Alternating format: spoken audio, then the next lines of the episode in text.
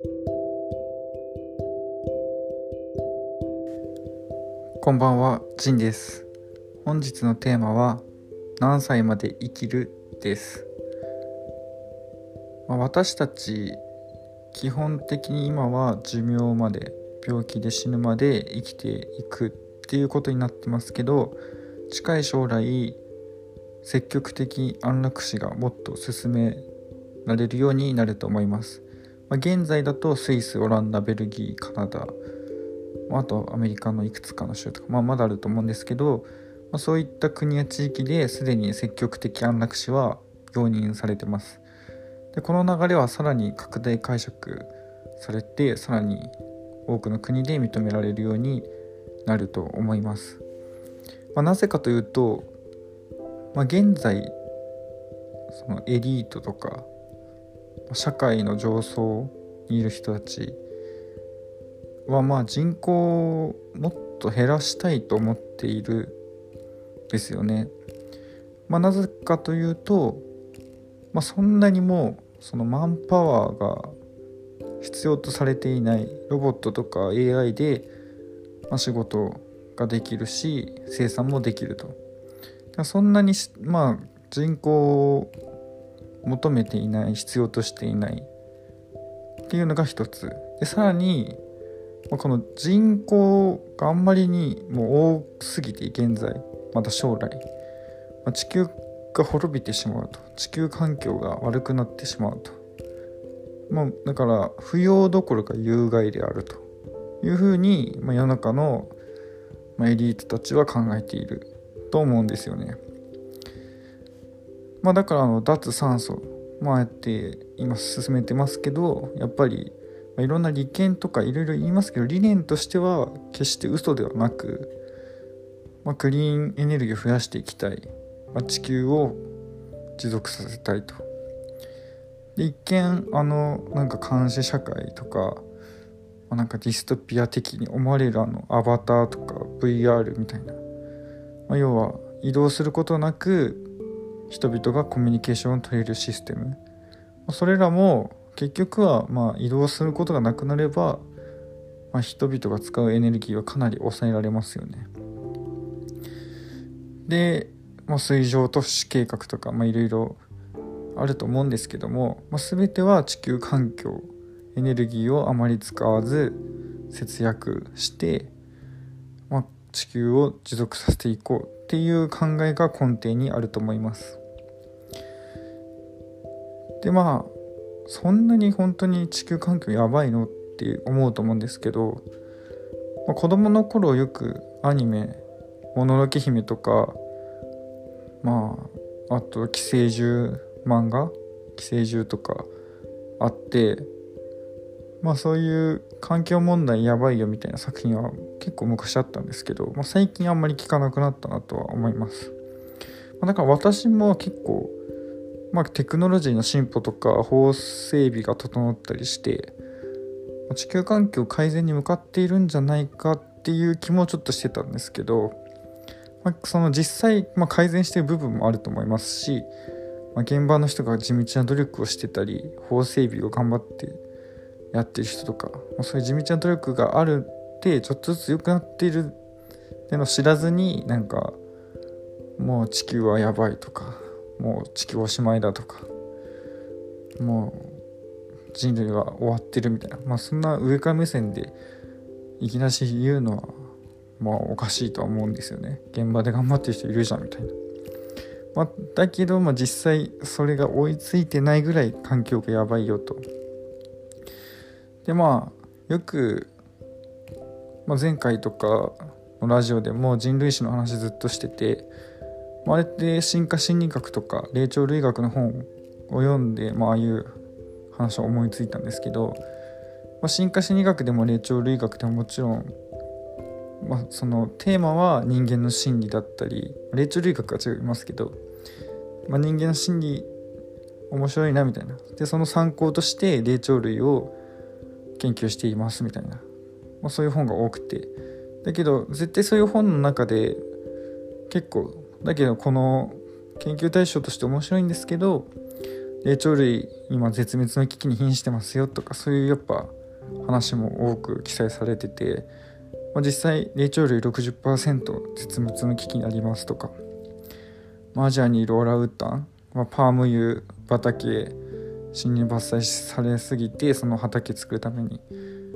絶滅の危機にありますとか。でマウンテンゴリラもう900頭しかいませんよとか。でまあ他にも賢い社会性動物としてよく象とか出てきますけどアフリカゾウももうすでに1940年代500万頭いたのに2010年代には50万頭10分の1になってしまいましたよと。で現在も密漁とかのせいで、まあ、個体数はどんどん減っていると。でまあ動物が減るっていうのは地球環境にすごく悪くて、まあ、よくウミガメっってその生態系のコア生物みたいに言われててウミガメがまあ排泄することでその窒素がいっぱい含まれててそれが栄養素となって、まあ、海の栄養になりますよとか。あとまあもう藻とかをいっぱい食べるからその食べ藻があんま増えすぎないようにしてるみたいな。藻が増えすぎるとそこにできるはずの海藻ができなくなって海藻ができないと他のウニとかカニとかの食べ物がなくなったりしてとか、まあ、そういうそのウミガメがいなくなったことでそこの生態系全てが滅んでしまうみたいな事例とかあってその動物絶滅っていうのはその動物だけではなくその動物がいる生態系全てに影響があるよっていうのがまあ分かっててだからまあこう今動物がどんどん絶滅してるっていうのは結構やばいみたいな。まあそういうのはもちろんその世の中のエリートとかは知っててだからこそ、まあ、そういうムーンショット計画とか、まあ、脱酸素とか言ってなるべくエネルギーを使わないで節約していきましょうと。でもエネルギーの節約だけじゃダメだよねってやっぱ思いますよね。まず人口を減らしたいと。人口2015年の時点で70億人約で2075年には110億人まで増えますよというデータがあります。で、まあ、このままじゃ人口爆発してって地球はやっぱりもう人の住めない生き物の住めない星になってしまいます、まあ、ただそのスティーブン・ピンカーとかファクトフルネスって23年前に有名になった本とかあるんですけどいわゆる啓蒙主義者って言われる人たちの本。まあ、啓蒙主義者たちはいやまあだがだけどそんなに悲観的になんなくてもいいよみたいな。人口は今増えてますけど子供の数要は生まれる子供の数は結構もう横ばいになりつつあってだからもう2100年ぐらいからどんどん減少傾向をしていくからそんなに悲観的になんなくていいよって言うんですよね。まあ、だからそういう過激な環境問題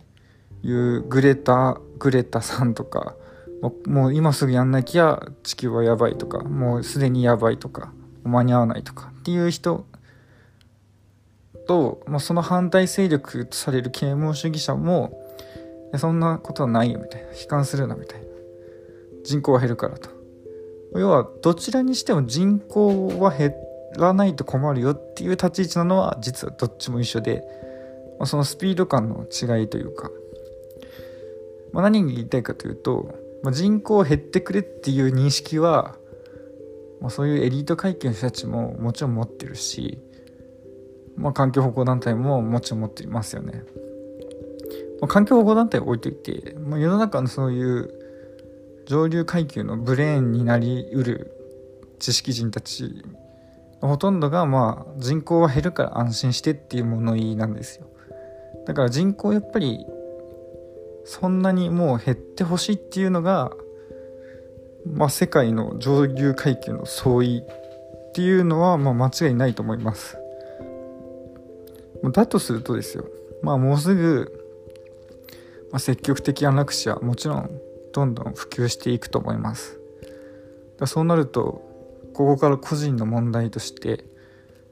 じゃあ何歳まで行きますか？っていう話になりますよね。まあ私の話だとまあ本当やりたいこと終わったらもう死んでいいんじゃないかと、まあ、延命するというか、まあ、子供もいなくて私は。結婚もしてないし、まあ、する予定もないし、まあ、そうすると、まあ、本当やりたいこと終わったらそれ以上生きる意味って何だろう？みたいな。で実際史上最終民族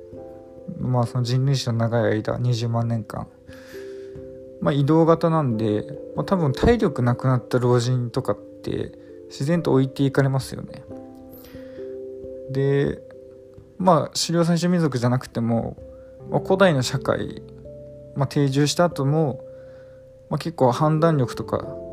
まあ、適切な統治力がなくなったと自分で判断した老人は、